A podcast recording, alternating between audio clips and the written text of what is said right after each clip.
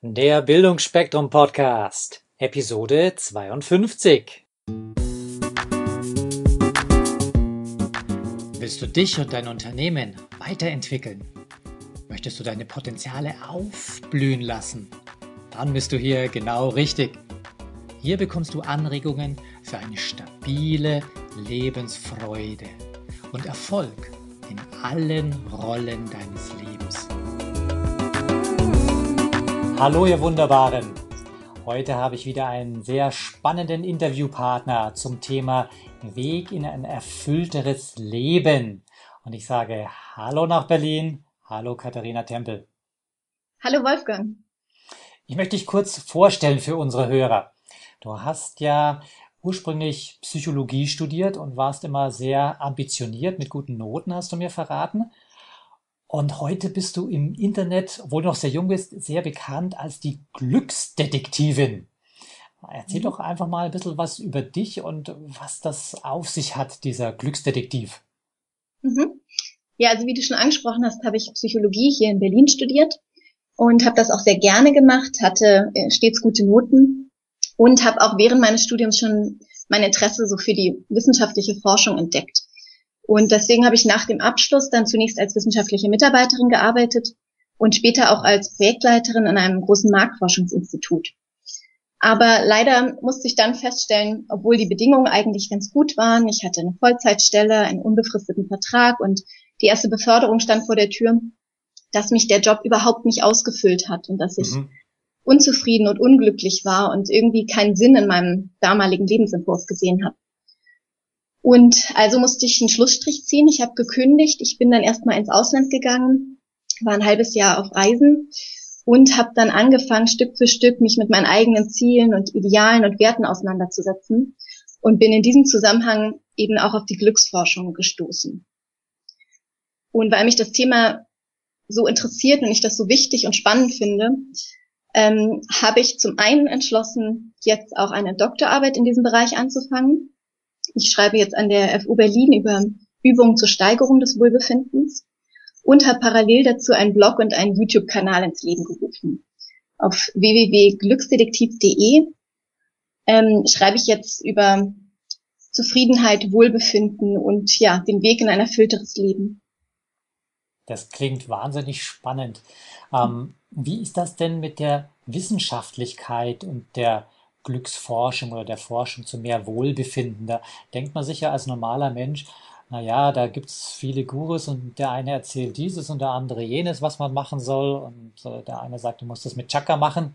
Äh, gibt es da auch wirklich ganz harte wissenschaftliche Daten? Ja, gibt es zum Glück jetzt, aber das ist ähm, auch wirklich eine neuere Bewegung. Also ich glaube, viele Hörer und Leser kennen das ja. Man braucht nur mal in eine Buchhandlung zu gehen und sich da in der Selbsthilfeabteilung aufzuhalten. Da findet man wirklich tausend und ein Bücher darüber, glücklicher und erfolgreicher zu werden. Genau. Und genau, leider fehlt fast all diesen Büchern die empirische Basis. Das heißt, dass fast nichts von dem, was dort behauptet wird, jemals wissenschaftlich überprüft wurde. Und das hat sich jetzt erst so in den letzten 15 Jahren geändert oder ändert sich noch allmählich, ähm, wo von Martin Seligmann die positive Psychologie gegründet wurde. Das ist sozusagen die Wissenschaft der Glücksforschung oder die Wissenschaft, die sich mit all den positiven Dingen des Menschseins beschäftigt. Mhm. Und äh, wenn du jetzt deine Doktorarbeit machst, dann ist mhm. das auch so richtig wissenschaftlich fundiert mit vielen Leuten oder wie kann man sich das vorstellen? Genau, also ich führe auch eine empirische Untersuchung durch. Das heißt, dass ich eine große Datenerhebung habe mit, ähm, es sind inzwischen schon über 700 Personen angemeldet. Ich suche aber noch weiterhin nach Versuchspersonen, also das, da kommen gut und gerne dann 1000 Versuchspersonen zusammen. Die füllen einen Fragebogen aus, ähm, nehmen teil an meiner Besuch Untersuchung und ähm, anschließend werden diese Daten dann halt statistisch ausgewertet und davon ausgehend versuche ich meine Hypothesen und Fragestellungen zu beantworten. Also ein wissenschaftliches Vorgehen, wie man es auch aus anderen Disziplinen kennt. Mhm. Was begeistert dich so an diesem Projekt? Ähm, naja, ich versuche in meiner Doktorarbeit jetzt der Frage nachzugehen, ob man mit Hilfe von so kurzen, einfachen, simplen Übungen auf Grundlage der positiven Psychologie in der Lage ist, das Wohlbefinden auch nachhaltig zu steigern. Also mich interessiert, inwieweit wir überhaupt Einfluss auf unser Wohlbefinden nehmen können und welche Methode dabei dann am effektivsten ist. Cool. Und das ist, ja, das ist äußerst spannend, weil sollten sich diese geprüften Übungen als wirksam erweisen, hätte man natürlich ein fabelhaftes Mittel, um vielen Menschen dabei zu helfen, glücklicher zu werden und ein erfüllteres Leben zu führen. Und gleichzeitig gibt es auch Hinweise, dass solche Übungen auch bei der Vorbeugung psychischer Störungen sehr hilfreich sein können. Also dass wirklich eine breite Spanne von Menschen davon profitieren könnte. Und äh, wie nennt sich das Projekt? Deine persönliche Glückswoche. Mhm. Und äh, wenn jetzt einer der Zuhörer sich denkt, hey, da würde ich doch gerne auch mal mitmachen, äh, kann mhm. man sich da noch bewerben? Ja, genau, die Anmeldung ist weiterhin offen. Ähm, auf www.deine-glückswoche.de kann man sich ähm, für die Studie sozusagen registrieren. Dann füllt man zunächst einen Fragebogen aus, wo das gegenwärtige Wohlbefinden erfasst wird und auch ein paar Persönlichkeitseigenschaften und Angaben zur Person. Und im Anschluss wird man dann einer von mehreren Gruppen zugeteilt. Und wenn man einer Übungsgruppe eben zugeteilt wird, dann erhält man am darauffolgenden Tag eine genaue Anleitung zur Übung, die dann eine Woche lang täglich für circa fünf Minuten durchgeführt werden soll. Also das sind ganz, wie ich schon sagte, simple und harmlose Übungen und nehmen kaum Zeit in Anspruch. Und nach dieser Übungswoche soll dann erneut ein Fragebogen ausgefüllt werden, so dass ich eben Vergleiche ziehen kann, ob sich nach der Übung irgendetwas verändert hat im Wohlbefinden. Ah, Podcast Nation da draußen, ich, ich oute mich. Ich äh, habe da auch schon mitgemacht. Ja. und ich bin total nervös und gespannt, was am Ende da rauskommen wird. Ich glaube, äh, sechs, sechs Monate geht's, glaube ich, insgesamt die Erhebung. Richtig, genau. Also es gibt halt mehrere Erhebungszeitpunkte. Ähm, dies, das Ausfüllen des Fragebogens an sich dauert dann immer nur 15 Minuten. Aber ich mache das halt in mehreren Zeitabständen, also zum Beispiel nach einem, nach drei und nach sechs Monaten, um eben auch überprüfen zu können, ob, ob es Langzeiteffekte gibt. Also was mir sehr gefallen hat, da geht es in einem Teil um die persönlichen Stärken. Und ich mhm. fand das super, dass ich schwarz auf weiß habe, äh, welche meine fünf größten Stärken sind. Und nachdem ich mhm. das weiß, kann ich es auch viel bewusster einsetzen. Ich habe das sicherlich früher auch eingesetzt, aber halt mhm. so automatisch. Aber jetzt äh, kann ich bei schwierigen Situationen sagen, okay, das sind deine guten, deine großen Stärken. Wie kannst du die jetzt da verwenden? Ja, richtig. Das ist auch so ein bisschen der, der Benefit, den man sozusagen von der Studie haben kann.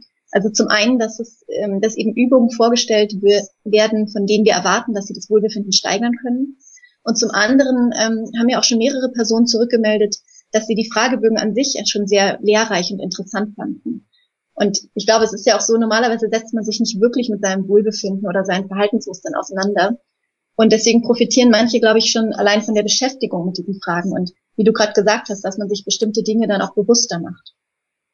Mhm. Also jeder Mensch, der sagt, ich will mich weiterentwickeln, und das ist ja das zentrale Thema hier in diesem Podcast. Ich denke, die meisten ja. Leute, die diesen Podcast hören, sagen, ich bin geil drauf, dass ich mich weiterentwickle, dass ich mich entfalten mhm. kann, meine Potenziale. Und da ist es einfach super toll, wenn man äh, an der Glückswoche teilnimmt. Absolut. Also ich biete auch an, ähm, für alle Teilnehmer, die zum Ende der Studie dabei bleiben, dass sie wirklich ein persönliches Feedback zu ihrem Wohlbefinden bekommen. Also dass ich sozusagen die Fragebögen dann im Hinblick darauf auswerte, wie das Wohlbefinden ist, wie es sich vielleicht verändert hat und welche Tipps und Tricks man da vielleicht noch anwenden könnte, um das noch weiter zu steigern. Das ist klasse. Gibt es denn im Netz vergleichbare Angebote, beziehungsweise unterscheidet sich dein Angebot davon oder ist das jetzt was völlig Uniques, das ist überhaupt noch nicht da gewesen in Deutschland oder Europa? Ähm, naja, der Unterschied bei meiner Studie ist wahrscheinlich einfach der, dass ich das wirklich wissenschaftlich jetzt überprüfe ähm, im Rahmen dieser großen Studie. Also ich biete nicht nur, wie du eingangs sagtest, irgendwas an, ähm, von dem ein Guru behauptet, dass es funktionieren würde, sondern ich möchte wirklich testen, ob diese Übungen effektiv sind. Und selbst ähm, wenn das dann nicht der Fall sein sollte, ist das eine sehr wichtige Erkenntnis für die Forschung und für mich, weil ich denke, es ist besser, etwas als unwirksam zu entlarven, als Millionen von Glückssuchenden mit irgendwelchen Charlatanerie in die Taschen zu leeren. Mhm. Insofern erweist man da nicht nur der Wissenschaft einen Dienst, sondern im Endeffekt auch sich selbst. damit man am Ende tatsächlich wirksame Übungen auch in den Buchhandlungen zum Beispiel dieser Welt finden kann. Äh, du bietest ja auf deiner Blogseite auch Übungen an für die Teilnehmer. Also für diejenigen, die jetzt sagen, ich will zwar was tun, aber so eine ganze Studie, das ist mir too much. Ähm, auf äh, deinem Blog, magst du kurz mal sagen, wie der heißt? Www.glücksdetektiv.de und Glück mit UE geschrieben. Und da bietest du ja auch Übungen an. Was sind das für Übungen? Mhm, also ähm, es sind auch wieder ganz einfache und praktische Übungen, die eine ganze Bandbreite von, ähm, Bandbreite von Bereichen abdecken. Also es gibt beispielsweise Übungen zur Berufswahl oder zum Setzen von Zielen, aber auch Übungen, anhand derer man zum Beispiel Bereiche in seinem Leben erkennen kann, mit denen man noch unzufrieden ist. Also mir ist es einfach wichtig, dass ich meinen Lesern möglichst viele Hilfestellungen mitgeben kann, die es ihnen auch ermöglichen, sich besser kennenzulernen und besser zu verstehen. Und alle Übungen, die ich da vorstelle, habe ich zum Beispiel auch selbst ausgetestet und schreibe auch immer einen kleinen Absatz darüber, wie ich die, äh, die Übung empfunden habe und was sie mir gebracht hat.